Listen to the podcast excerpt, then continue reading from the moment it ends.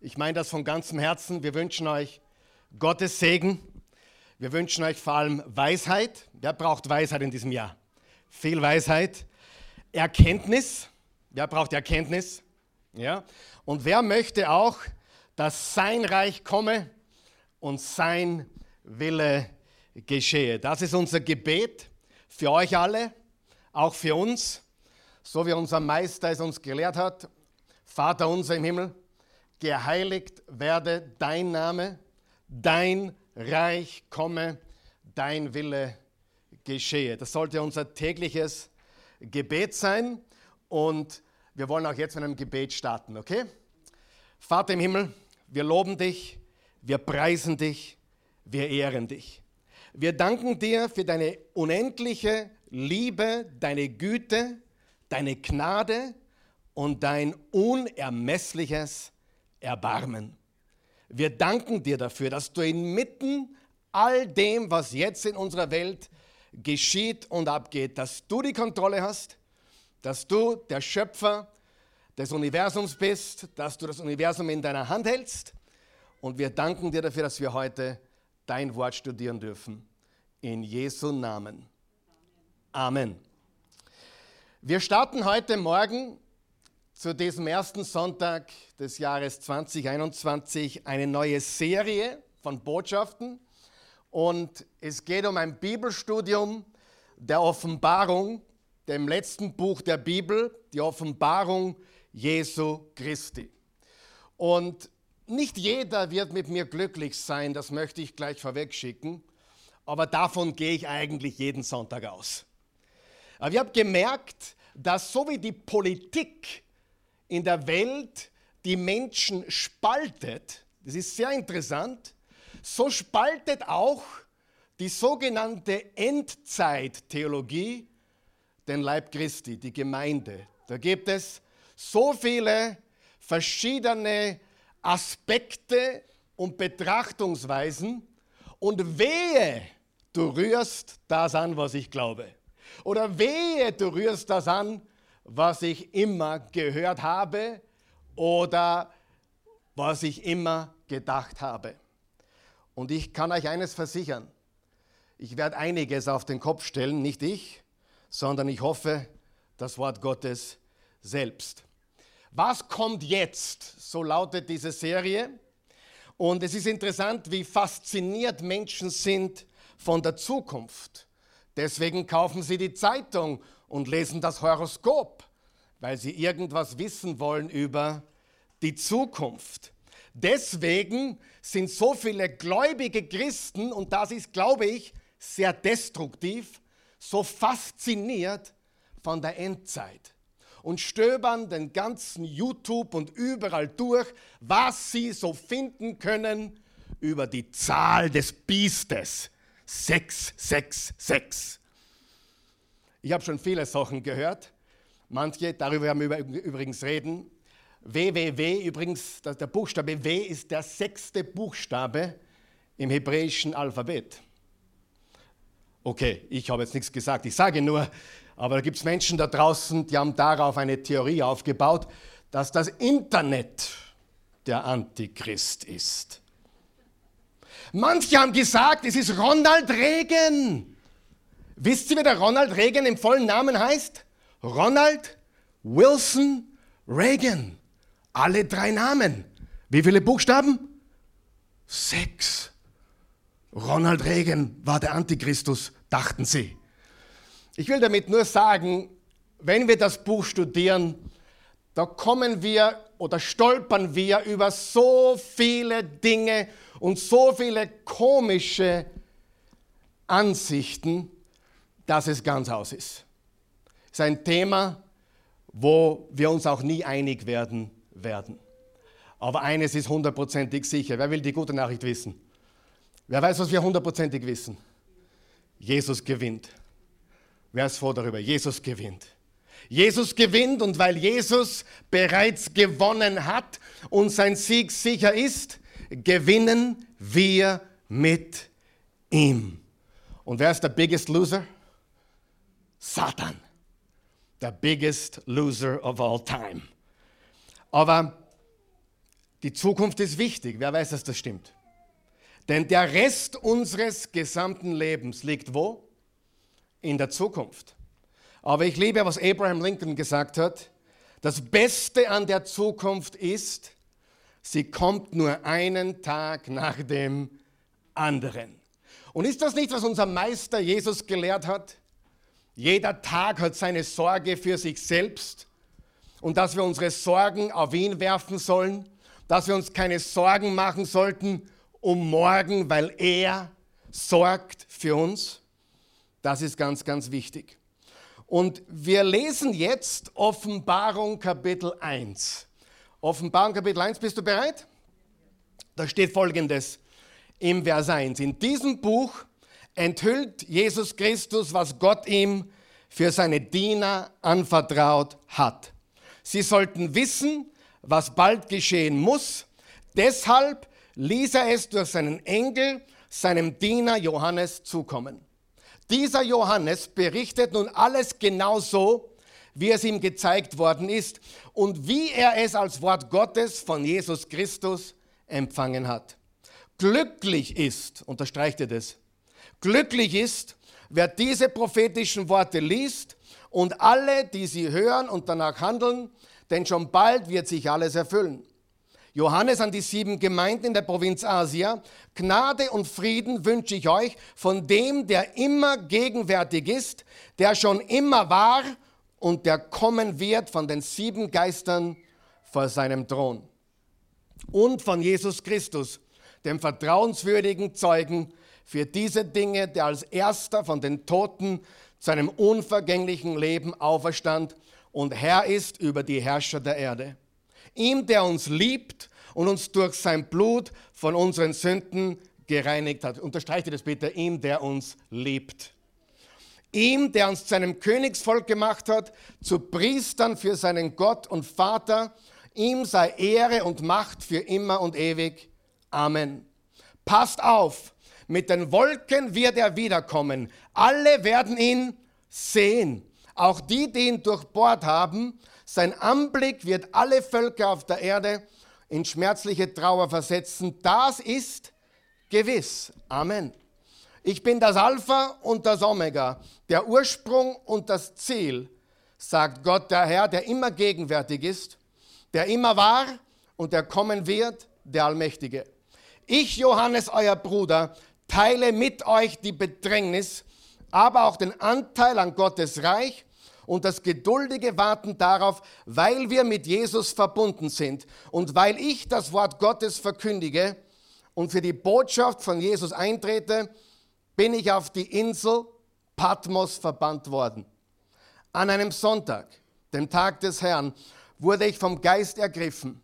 Ich hörte hinter mir eine laute Stimme, die wie eine Fanfare klang und mir befahl, schreib das, was du siehst, in ein Buch und schick es an die sieben Gemeinden in den Städten Ephesus, Smyrna, Pergamon, Thyatira, Sardes, Philadelphia und Laodicea. Als ich mich umdrehte, um zu sehen, wer da mit mir sprach, sah ich sieben goldene Leuchter. Und mitten zwischen den Leuchtern jemand, der aussah wie der Menschensohn. Unterstreicht ihr Menschensohn. Er trug ein Gewand das bis zu seinen Füßen reichte, und ein breites goldenes Band um die Brust. Das Haar auf seinem Kopf war weiß wie schneeweiße Wolle.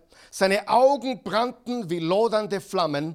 Seine Füße glänzten wie leuchtendes Gold, das im Schmelzofen glüht. Und seine Stimme klang wie das Donnern der Brandung. Sieben Sterne hielt er in seiner rechten Hand und aus seinem Mund kam ein scharfes und auf beiden Seiten geschliffenes Schwert.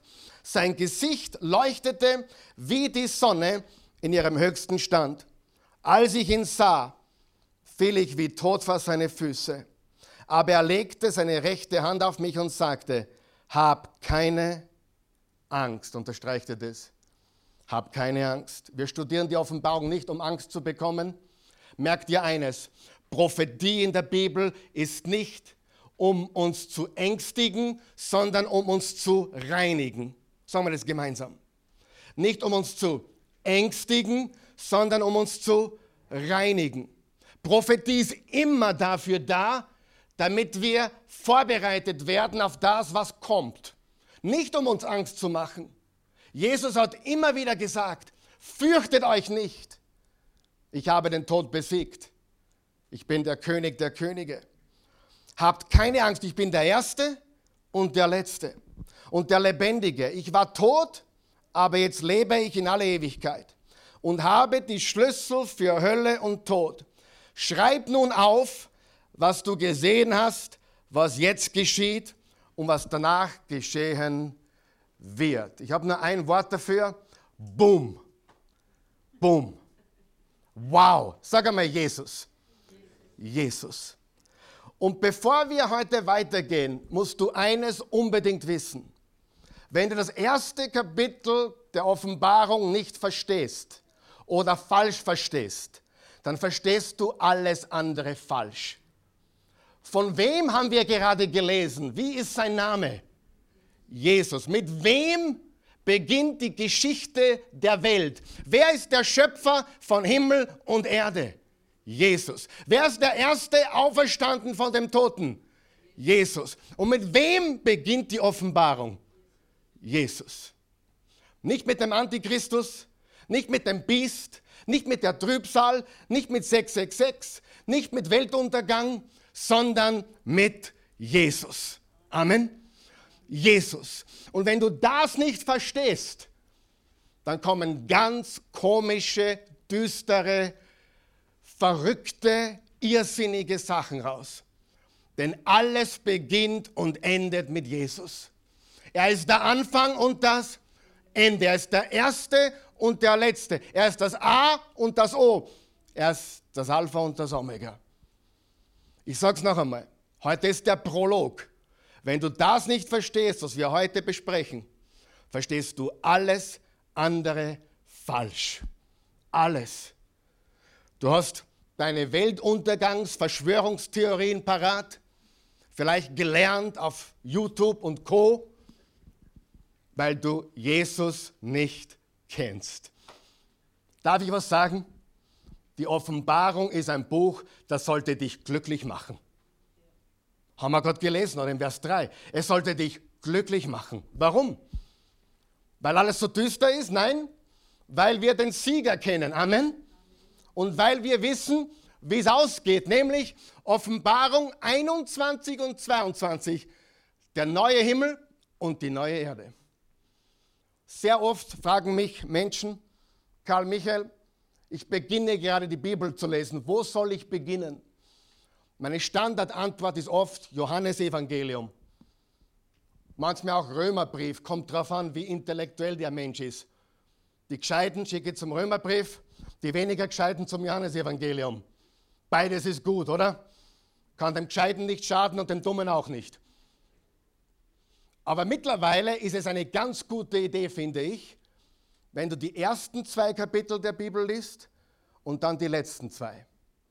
Denn die ersten zwei Kapitel der Bibel, was haben wir da? Himmel, Erde, Paradies. Sagen wir das gemeinsam? Himmel, Erde, Paradies. Und was haben wir in den letzten zwei Kapiteln? Neue Erde, neuer Himmel, Paradies. Alles dazwischen ist relativ. Denn es beginnt mit Jesus und es endet mit Jesus. Sagen wir noch wach?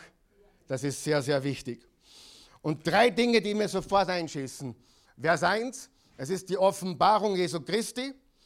Und das nächste, was mir einschießt, glückselig, der liest und die, die hören die Worte der Weissagung und bewahren, was in ihr geschrieben ist. Und wir sehen eine herrliche Vision und Erscheinung von Jesus Christus, unserem Herrn. Wir wollen uns heute vier bemerkenswerte Eigenschaften anschauen. Vier Merkmale, vier Besonderheiten, vier Features von diesem unglaublich wundervollen Buch. Du hast richtig gehört. Die Offenbarung ist ein wundervolles Buch. Ich gehe sogar noch weiter. Es gibt kein Buch in der Bibel, wo Jesus so herrlich dargestellt wird wie in der Offenbarung. Keines. In diesem Buch, wer ist die zentrale Figur? Sagen wir es gemeinsam? Jesus. Niemand sonst. Hör auf, den Antichrist zu suchen in der Offenbarung. Ist er drinnen? Ja. Aber wer ist die Hauptfigur? Jesus. Warum betonst du das so sehr, Karl Michael? Ich habe es eh schon gesagt. Wenn du das nicht verstehst, verstehst du alles andere falsch. Hundertprozentig. Das ist sehr wichtig. Das Erste, was wir wissen müssen, ist, dieses Buch sagt die Zukunft voraus. Und diese vier Punkte, die wir uns heute anschauen, sind nicht in Reihenfolge ihrer Wichtigkeit, sondern einfach so, wie sie mir in diesem Text, den wir gelesen haben, einfach vorkommen. Dieses Buch sagt die Zukunft voraus. Und das ist das Schönste, wenn man das Ende sieht. Das Ende, die letzten zwei Kapitel in diesem Buch. Ich mache alles neu. Einen neuen Himmel, eine neue Erde. Wer freut sich auf eine Welt, wo jede Träne weggewischt wird? Wo es keine Trauer mehr gibt, kein Leid mehr gibt? Freund, es ist ganz einfach. Die Welt beginnt mit einem Paradies und sie endet mit einem Paradies. Der einzige Unterschied, der Garten, das Paradies, war ein kleiner Bereich, wahrscheinlich im heutigen Irak, in dieser Gegend zumindest, ein kleiner irdischer Bereich. Wir gehen aber auf ein globales Eden zu, einen neuen Himmel und eine neue Erde. Das ist unsere endgültige Destination. Im Vers 3 steht, im Offenbarung 1, Vers 3, diese prophetischen Worte. Was sind prophetische Worte?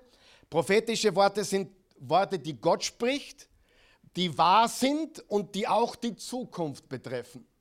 Also Johannes sagt hier, das ist nicht Fantasie, das ist nicht Legende, das ist eine Vorschau, das ist ein Blick in die Zukunft, das ist Prophetie. Es geht um das zweite Kommen Jesu. Jesus kommt wieder. Und vieles, was dorthin führt, das ewige Reich Gottes, die Erfüllung von allem in und durch eine Person. Und wie heißt diese eine Person? Jesus Christus.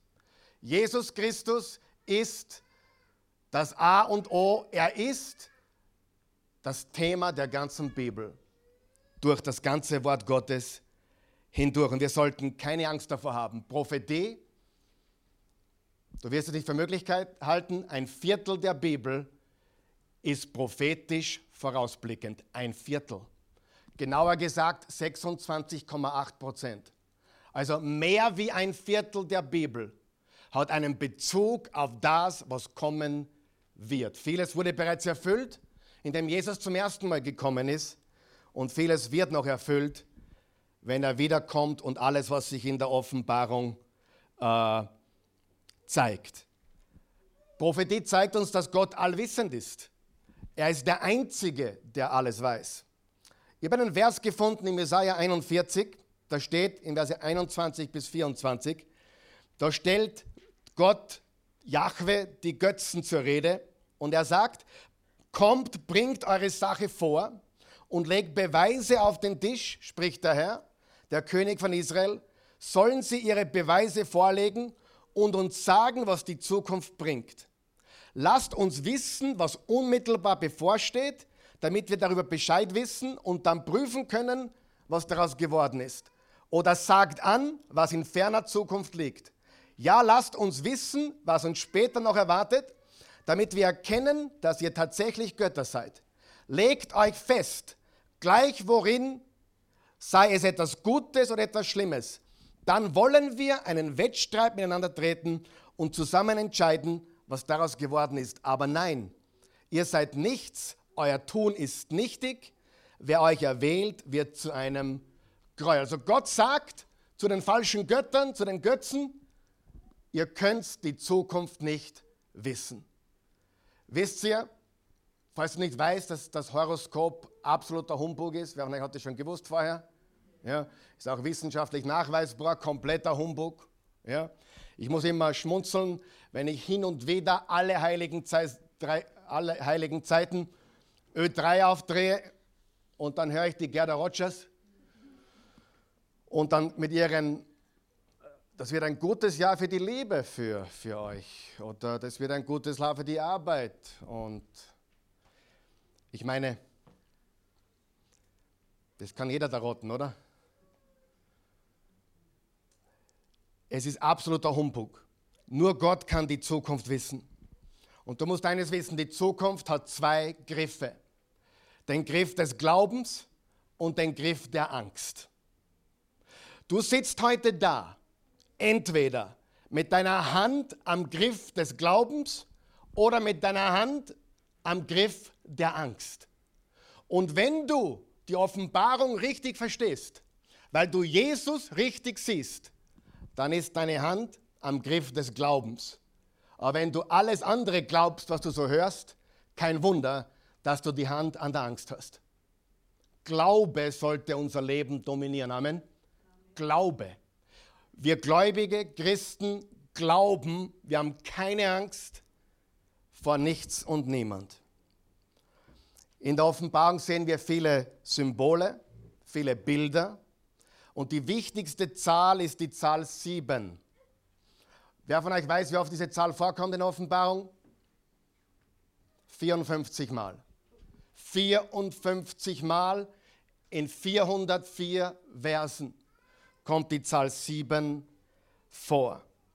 Warum ist vieles in Symbolen, in Zeichen und in äh, Nummern dargelegt? Erstens einmal, wirst du das Buch der Offenbarung nie verstehen, wenn du das Alte Testament nicht kennst. Du wirst es nie verstehen. Da gibt es Parallelen zum Alten Testament ständig.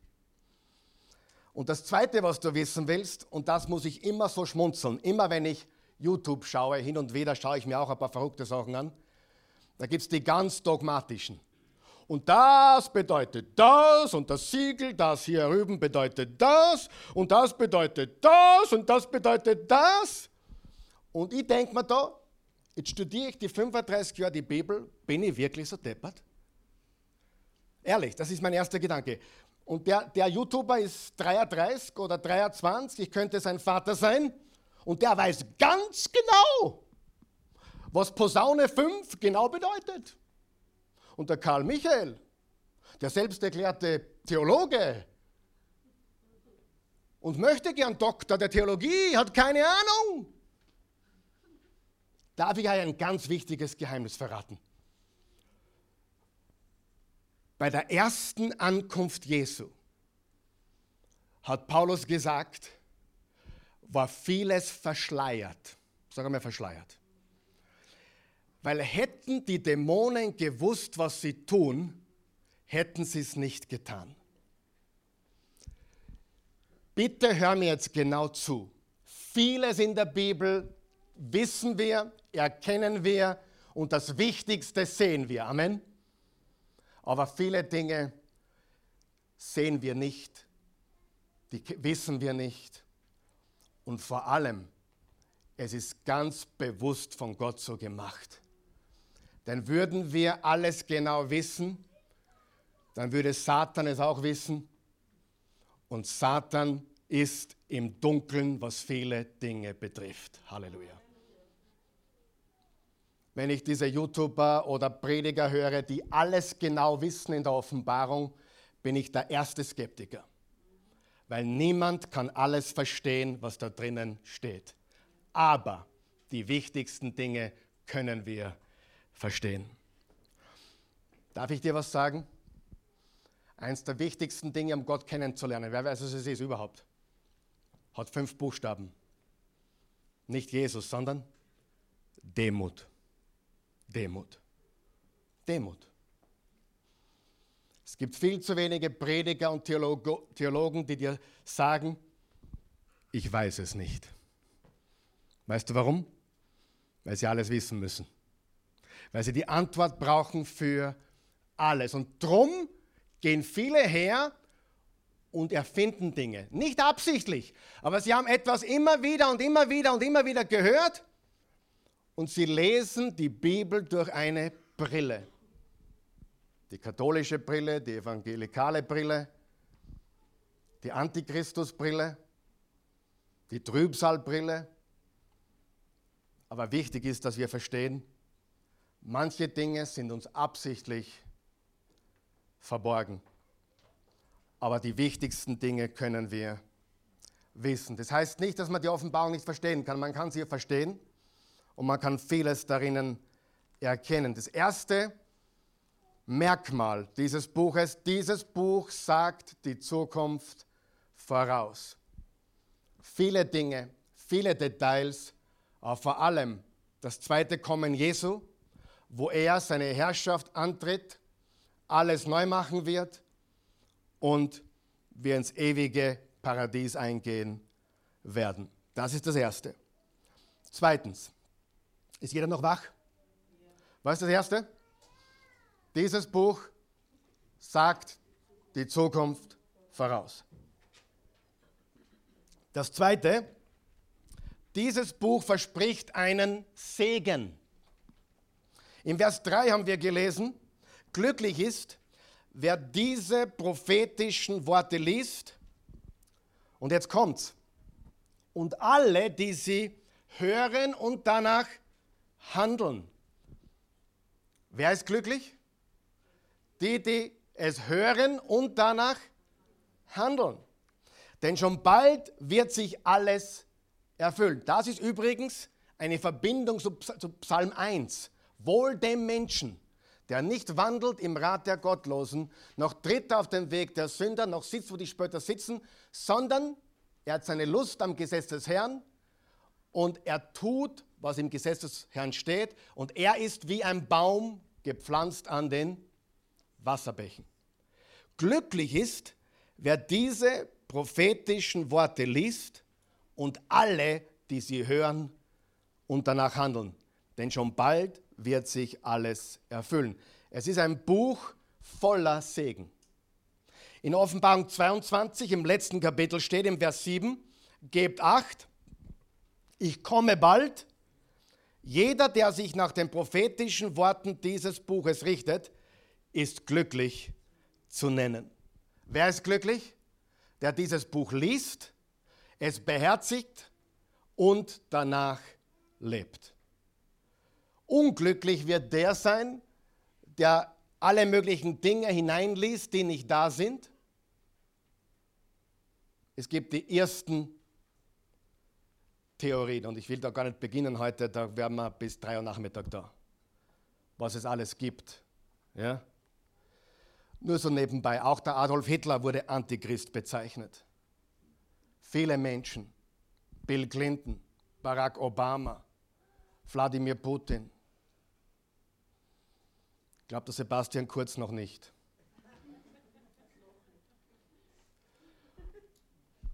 Viele, viele gute Leute, viele schlechte Leute wurden bereits hineingelesen in die Bibel.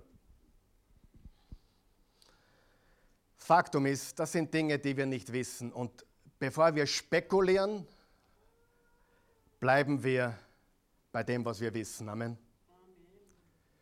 Das Offenbarung ist schlecht, um zu spekulieren. Aber es ist wunderbar, um Jesus zu sehen. Wenn du Corona komplett verstehst und alles, was wir letztes Jahr erlebt haben, dann bitte komm zu mir und erklär mir bitte alles. Ich habe ein bisschen Ahnung und ein bisschen Vorstellung und ein bisschen Meinung. Eigentlich eine starke Meinung. Aber zu glauben, dass ich es alles verstehe und einordnen kann, wäre vermessen. Aber ich weiß eines, Jesus ist mit mir, er ist mit uns, ich habe keine Angst und ich brauche nicht alles wissen. Unwissenheit ist manchmal ganz gut. Und viele zerbrechen sich einen Kopf darüber, was eigentlich nirgendwo hinführt. Und ich persönlich bin mit Christen zusammengesessen, die mir gesagt haben, diese ganzen Endzeitvideos sind, sind mir schon langsam zu viel. Und je mehr ich sie schaue, umso verwirrter werde ich. Keep it simple, baby. Worum geht es in der Offenbarung? Wie heißt sein Name? Wer ist das zentrale Thema unseres Glaubens? Wer ist der Gewinner? Wer ist das Alpha und das Omega? Wer hat alles in der Hand? Warum brauchen uns wir nicht fürchten, egal was kommt? Jesus. Jesus, Jesus, Jesus. Jesus. Du sagst, was hast du heute im Gottesdienst gelernt? Jesus. Um was geht es in der Offenbarung? Jesus. Wie beginnt die Offenbarung? Jesus. Wie endet die Offenbarung? Jesus. Machen wir einen Test heute irgendwann mit 25 Antworten? Ich gebe euch alle Antworten in einem Wort. Jesus.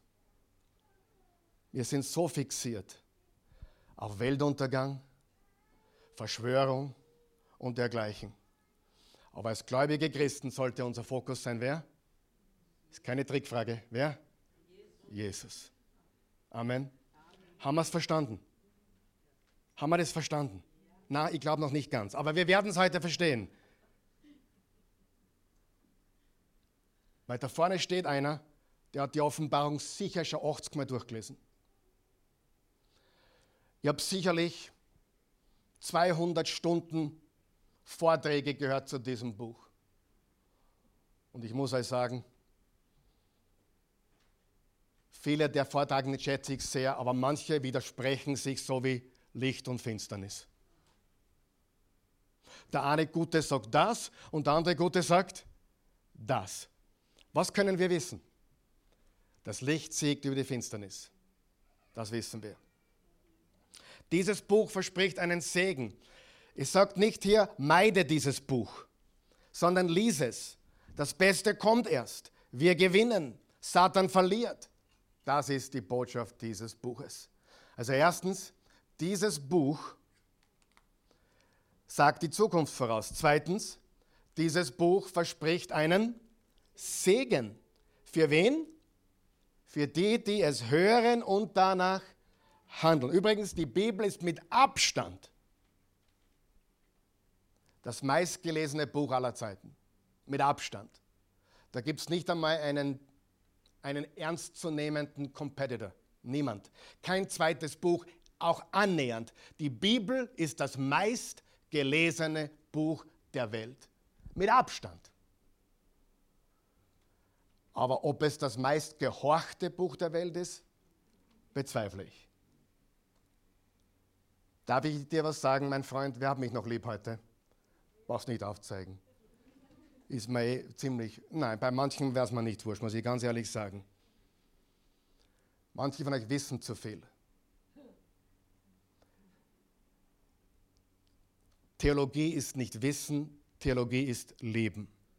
Du sollst den Herrn, deinen Gott lieben von ganzem Herzen, mit ganzer Seele, mit all deiner Kraft, mit allem Sein und deinen Nächsten wie dich selbst. Die wichtigste Theologie ist nicht, was du weißt, sondern wie sehr du liebst. Daran wird die Welt erkennen, dass ihr meine Jünger seid, weil ihr über die Endzeit so viel wisst. Nein, daran wird die Welt erkennen, dass ihr meine Jünger seid, weil ihr Liebe habt zueinander. Die Offenbarung muss gelesen und studiert werden im Lichte des ganzen Neuen Testaments, im Lichte der ganzen Bibel und vor allem im Lichte einer Person. Wie heißt diese Person? Jesus. Was lernst du heute? Jesus. Sehr, sehr, sehr, sehr wichtig. Ein Prediger hat einmal gesagt, Jesus hat am Kreuz gesagt, Vater, vergib ihnen, denn sie wissen nicht, was sie tun. Und dieser Pastor hat gesagt, ich muss ständig beten, Vater, vergib ihnen, denn sie tun nicht, was sie wissen. Sie tun nicht, was sie wissen. Es ist nicht, was du weißt, es ist, was du lebst. Christen, Christsein ist nicht Wissen, sondern Leben. Christsein ist nicht Buchstabe, sondern Geist. Und der Geist Jesu ist der Geist der Prophetie und der Geist der Prophetie ist der Geist Jesu und das ist der Geist der Offenbarung. Ein Gewinner. Und übrigens nicht so ein Boxkampf, wo es knapp ausgeht. Wird Jesus kommen und ein, Blut, ein Blutbad anrichten? Gehör auf mit dem Schwachsinn. Wer hat schon gemerkt, Jesus hat immer anders gekämpft und er wird immer anders kämpfen. Weißt du, was Armageddon sein wird? ein Wort und aus ist. Ich dachte, da kommt eine große Schlacht und Militär. Wo hast du diesen Quatsch her? Wie hat Jesus beim ersten Mal gekämpft? Indem er sein Leben niedergelegt hat. Amen. Wie kämpft Jesus immer? Mit Liebe und Wahrheit. Und woraus kommt die Wahrheit? Aus dem Schwert. Das Schwert hat er nicht in der Hand, sondern es kommt aus seinem Mund. Lies, ja, lies Offenbarung 19. Bitte erwarte keine blutige Schlacht, wenn Jesus kommt. Nein, das einzige Blut, das ewig gewinnt, ist sein eigenes Blut. Und Jesus, das Wort Gottes, hat immer so gekämpft. Er sprach und es ward. Wenn Jesus wiederkommt in Offenbarung 19 auf dem weißen Pferd und alle, die ihm folgen, auf weißen Pferden, was wahrscheinlich Engelwesen sind, Cherubim. Du reitest auf einem weißen Pferd. Wie wird er die Schlacht gewinnen? Indem er ein Militär aufsteht? Come on. Come on, ehrlich? Indem er ein Wort spricht und es wacht. Mit dem Schwert des Geistes. So kämpfen wir Christen. Weil sonst haben wir eine fanatische Religion, an der wir keinen Teil haben wollen. Amen. Jesus kämpft mit Liebe und Wahrheit. Wer von euch sieht schon langsam, dass viele Christen da oben ein bisschen justiert kehren? Da oben, ja? Wird es Blutvergießen und Hölle auf Erden geben bis dorthin? Ja. Aber wenn Jesus kommt, ist das alles vorbei. Das ist gewaltig. So, dieses Buch sagt die Zukunft voraus, dieses Buch verspricht einen Segen und dieses Buch porträtiert eine Person, was ich eh die ganze Zeit schon gesagt habe, aber in der neuen Lebenbibel steht als erster Satz, dies ist eine Offenbarung von der Trübsalzeit. Dies ist eine Offenbarung von dem Antichrist. Das ist eine Offenbarung, nein, von Jesus Christus. Jesus wird hervorgehoben. Frage, wenn ich das Wort Apokalypse in den Raum werfe, was kommt in deinen Kopf? Hm? Sehr gut. Aber die meisten, wenn du es googelst, sogar auf Wikipedia, steht als erstes dort assoziiert mit Weltuntergang, mit Zerstörung der Welt. Und dann steht in Klammer griechische Bedeutung. Enthüllung. Entschleierung. Das heißt, im griechischen Urtext steht, das ist die Apokalypse von Jesus Christus. Das ist die Enthüllung. Was ist eine Enthüllung? Hülle weg. Was ist eine Entschleierung? Schleier weg. Wenn die Formel 1 von Ferrari ein neues Auto präsentiert, habt ihr schon mal gesehen? Zugedeckt. Und dann kommt der Moment, dann wird diese Decke weggenommen. Die Hülle, schon mal gesehen? Die Hülle wird weggenommen. Und weißt du, es gibt in der ganzen Bibel keine bessere Beschreibung für Jesus als hier. Was haben wir da gesehen im Kapitel 1? Im Kapitel 1 steht, das Haar auf seinem Kopf war weiß wie schneeweiße Wolle. Seine Augen brannten wie lodernde Flamme. Seine Füße glänzten wie leuchtendes Gold. Seine Stimme klang wie das Donnern der Brandung. Sieben Sterne hielt er in seiner rechten Hand und aus seinem Mund kam ein scharfes, auf beiden Seiten geschliffenes Schwert. Aus seinem Mund kam ein scharfes, auf beiden Seiten geschliffenes Schwert. Das sehen wir dann im Kapitel 19 wieder, wann er wiederkommt. Apokalypse ist eine Enthüllung, eine Entschleierung. Es bedeutet jemanden sichtbar machen und mehr als alles andere sehen wir Jesus in der Offenbarung. Mehr als alles andere wird Jesus präsentiert. Noch einmal, ich wiederhole mich gerne heute. Heute ist der Prolog. Wenn du das nicht verstehst, verstehst du den restlichen Teil der Offenbarung falsch. Wer weiß, was die letzten Worte der Offenbarung sind? Gnade sei mit euch allen. Die Bibel endet mit diesem Satz. Die Gnade Gottes sei mit allen. Wer gewinnt? Wer hat schon gewonnen? Wie kämpft er? Mit seinem Blut, mit Liebe, mit Wahrheit und nicht so wie Menschen glauben, dass es eine Art Schlacht wird, wo Militäre sich gegenüberstellen und wir alle, einige freuen sich schon drauf, ich bin auch dabei mit meinem Schwert, ja. Hallo, geht's noch? Also ich werde bei dieser Schlacht nichts zu melden haben. Wisst ihr warum? Weil Jesus alles getan hat und alles tut. Und wenn er da ist, hat er schon gewonnen. Also, bevor wir zum letzten Punkt gehen, wiederholen wir kurz. Habe hab ich schon erwähnt, um, we, um wem geht es in Offenbarung? Habe ich das schon erwähnt heute? Der Antichrist, oder? Übrigens, wenn der Antichrist auftritt, sei es ein, ein tatsächlicher Mensch oder sei es ein System, da scheiden sich auch die Geister. Ich glaube, es wird beides sein. Aber der Antichrist wird ein richtig positiver, gewinnender Typ sein. Ein mir gehört die Welt-Typ.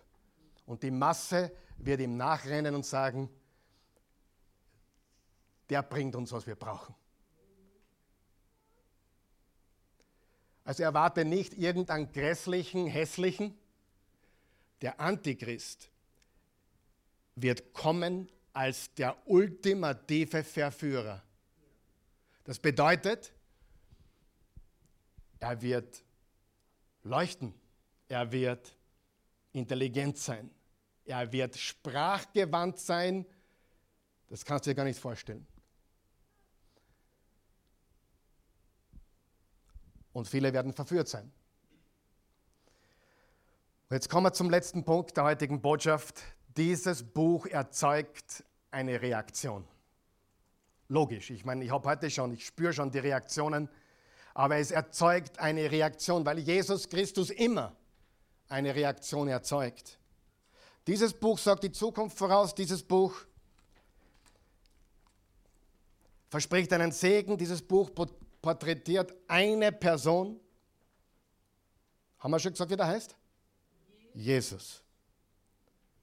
Also wenn, du, wenn das jetzt mühsam wird, Jesus zum Sagen, dann gewöhne dich daran, denn in aller Ewigkeit werden wir ihn sehen und sagen, Jesus, Jesus. Dieses Buch erzeugt eine Reaktion. Jetzt kommen wir zum vielleicht wichtigsten Punkt der heutigen Botschaft. Nein, zum zweitwichtigsten. Die wichtigste Person in Offenbarung ist Jesus. Und jetzt kommt das Wichtigste für dich persönlich. Dieses Buch erzeugt eine Reaktion oder sollte eine erzeugen. Im Vers 17 und 18.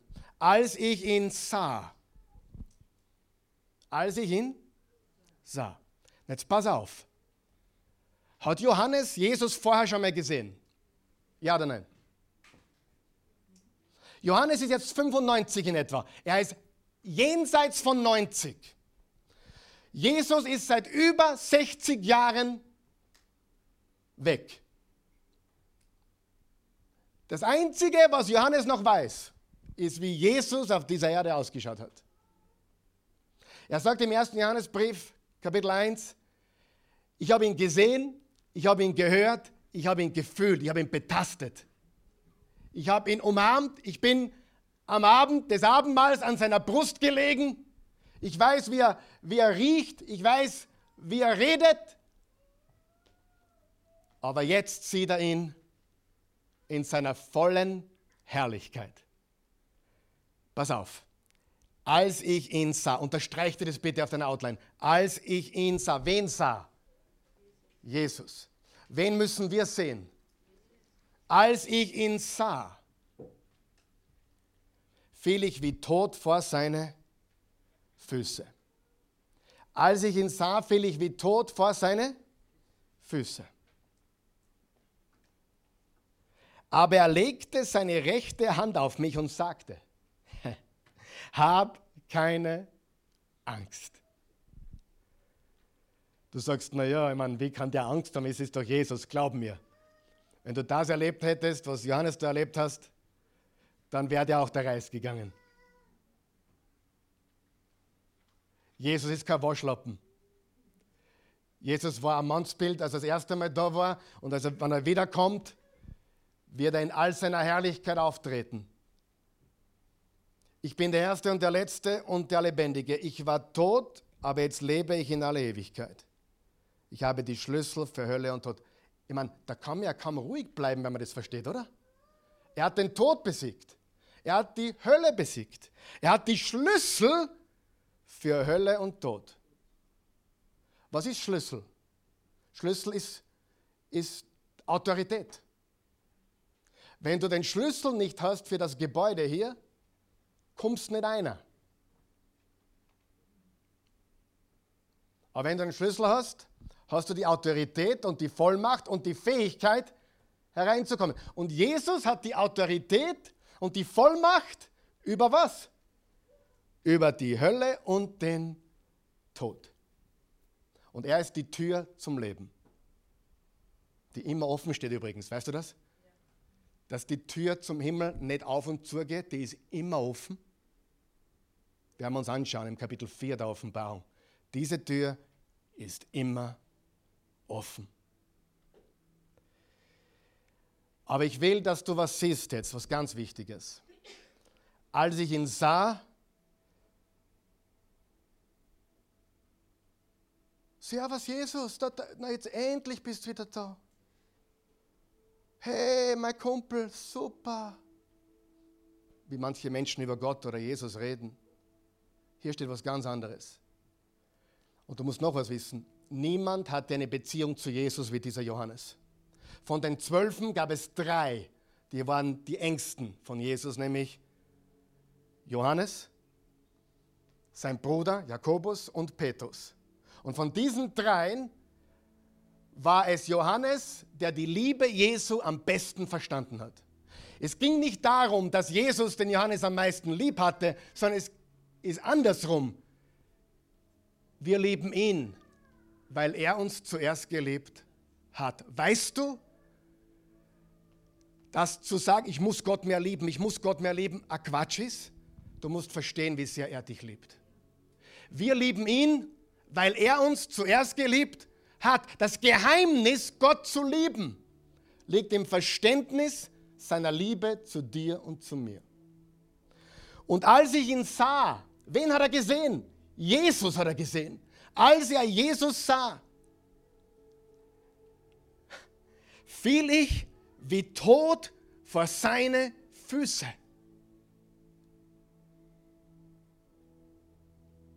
Nicht wie in manchen Kirchen, wo die Leute rückwärts fallen. Das machen die Dämonen. Jesus-Nachfolger fallen nach vorne auf die Knie.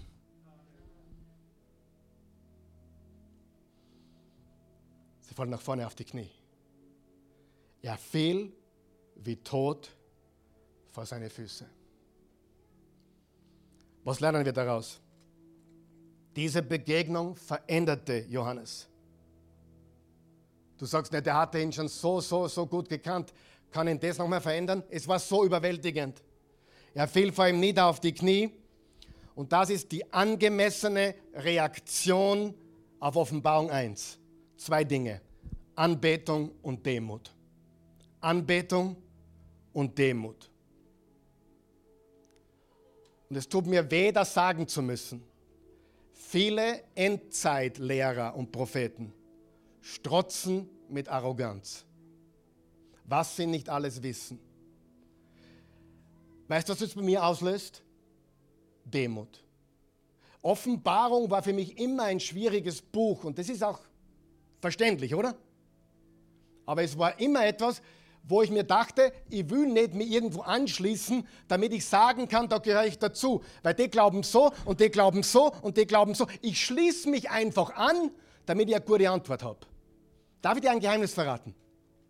Wenn du die Wahrheit entdecken willst, musst du dich schmutzig machen. Das heißt, du musst selber, sag einmal selber, dich hineintigern, beten und Gott für dich selber suchen und nicht irgendjemand, der irgendwas was wohlklingendes verzapft, nachplappern. Amen. Du, ich habe Freunde, ehrlich, ich habe Freunde, gute Freunde, die glauben, dass das Pferd im Kapitel 6, das weiße Pferd, Jesus ist. Und ich habe Freunde, die glauben, dass das weiße Pferd im Kapitel 6 der Antichristus ist. Beide lieben Jesus. Beide lieben Jesus mehr, als du dir vorstellen kannst. Aber zwischen Jesus und Antichristus, einen größeren Unterschied kann man nicht machen, oder? Ich will damit nur verdeutlichen. Wir werden übrigens reden über diesen weißen Reiter im Offenbarung 6 und ich habe eine Meinung dazu. Und meine Meinung ist natürlich die richtige.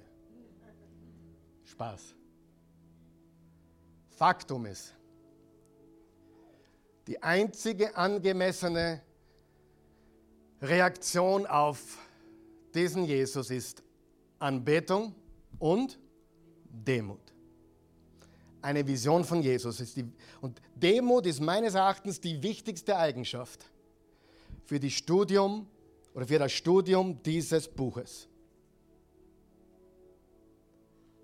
Die Offenbarung zu verstehen braucht Demut. Und ich glaube, wir alle brauchen dringend eine Dosis von einer Vision vom echten Jesus.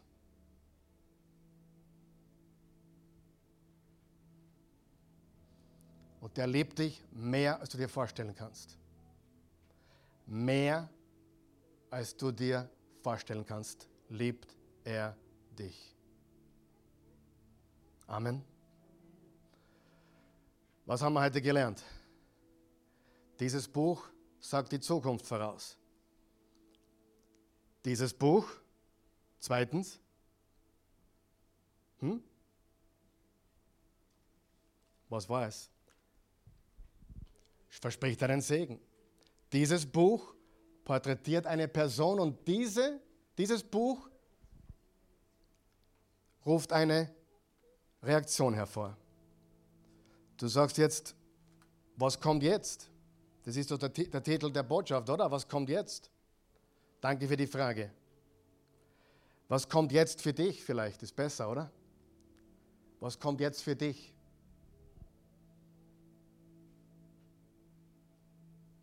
Bist du bereit, diesen Jesus in dein Leben zu lassen? Ihm dein Leben zu geben? Das ist die beste Reaktion überhaupt. Auf seine Knie zu fallen und ihn anzubeten. Und zu sagen, ich war stolz, ich brauche dich. Demut ist der Weg zum Himmel. Halleluja. Stehen wir auf.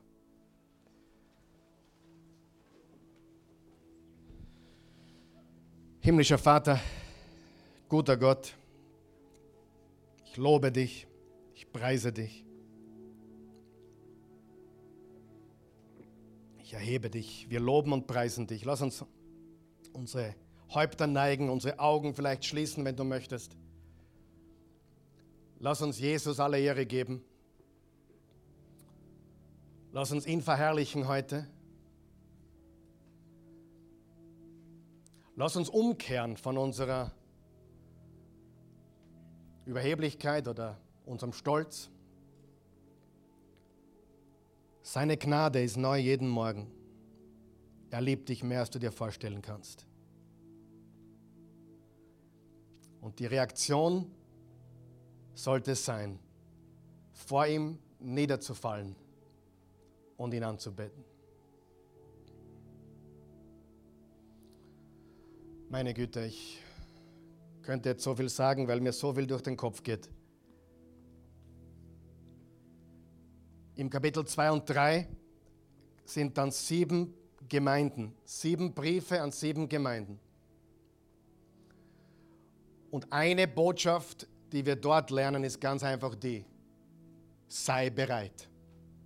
Sei bereit.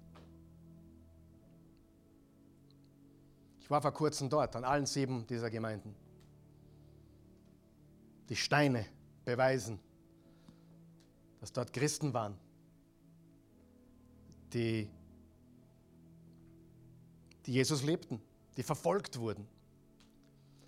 Und Jesus schreibt an diese sieben Gemeinden eigentlich eine Botschaft. Seid bereit. Liebt mich mehr als alles andere. Alles, was hier auf der Erde Gewinn verspricht, vergeht. Es gibt keinen bleibenden Gewinn auf dieser Welt. Nichts.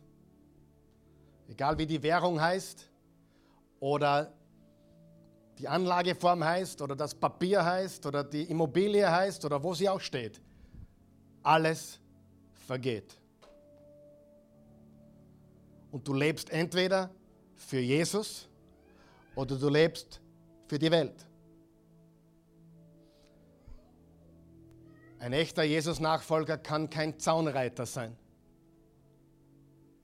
Wir sollten in der Welt sein, um einen Unterschied zu machen. Aber wir sollten nicht Teil der Welt sein, um ihr gleich zu sein. Großer Unterschied. Verstehen viele nicht. Na, muss ich jetzt die Welt verlassen? Muss ich meinen Job aufgeben? Nein, bleib wo du bist, aber leuchte. Bleib in Babylon, aber brenne. Bleib in deinem dunklen Reich, aber sei wirklich sichtbar anders für alle zu sehen. Und einige müssen sich von ein paar Götzen trennen. Wirklich. Ein Götze, was ist ein Götze? Pastor. Ein Götze ist ganz einfach alles, was den Platz von Jesus einnimmt.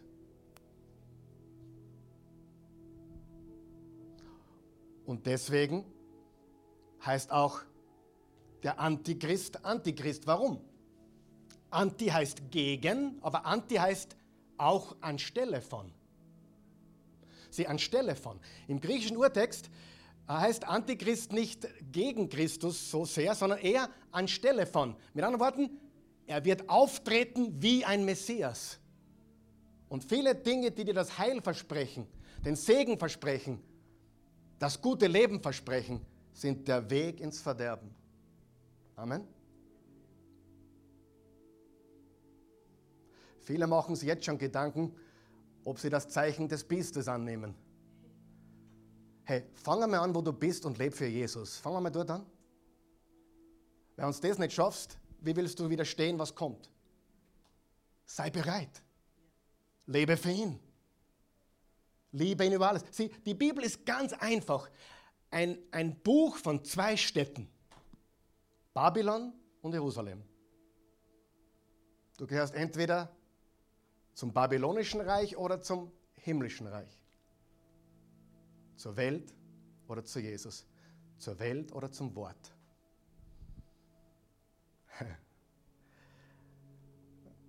Beten wir, wenn du möchtest und, und, wirklich Jesus folgen willst. Vielleicht einige müssen ihre Religion aufhören, ihre Religiosität, ihre Besserwisserei, ihre, äh, ihre theologische Überheblichkeit. Ei, dieses Pharisäertum hilft niemandem. Beten wir. Wenn du Jesus noch gar nicht kennst, bete mit mir. Guter Gott, ich komme zu dir. In Jesu Namen. Jesus sei mein Herr, sei mein Erlöser, sei mein Gott. Ich bekenne dich. Ich beuge mich vor dir. Ich bete dich an komme mit Demut. Ich bin ein Sünder. Ich brauche einen Retter. Jesus sei mein Retter. Wasche mich weiß wie Schnee. Wasch all meine Sünden weg. Ich gebe dir mein Leben. Ich empfange deins. Ich gehöre jetzt dir. In deinem Namen bete ich. Amen. Wenn du das gebetet hast, bist du ein Kind Gottes geworden. Das Alte ist vergangen, Neues ist geworden. Wenn du hier bist oder zusiehst heute Morgen, vielleicht willst du dich jetzt niederknien zu, zu Hause. Vielleicht auch hier, wenn du möchtest. Ich habe kein Problem damit.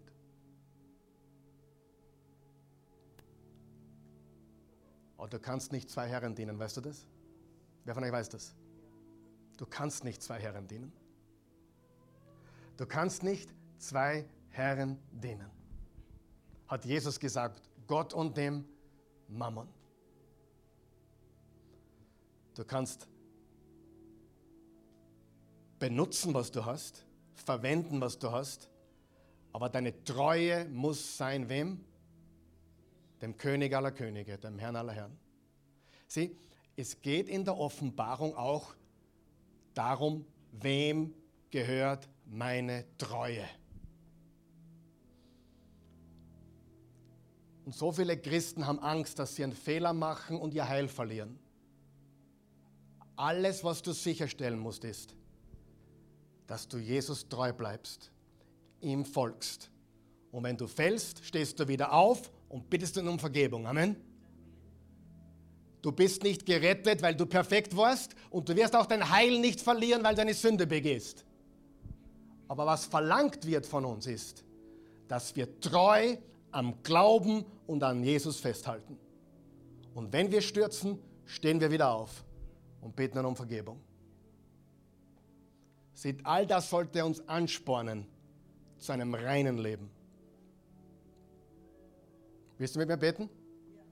Guter Gott, ich danke dir, dass du mich liebst. Mehr als ich mir vorstellen kann. Ich kann mir gar nicht vorstellen, wie herrlich du ausgeschaut haben musst, als Johannes dich sah. Leuchtende Augen, weißes Haar, weißes Gewand.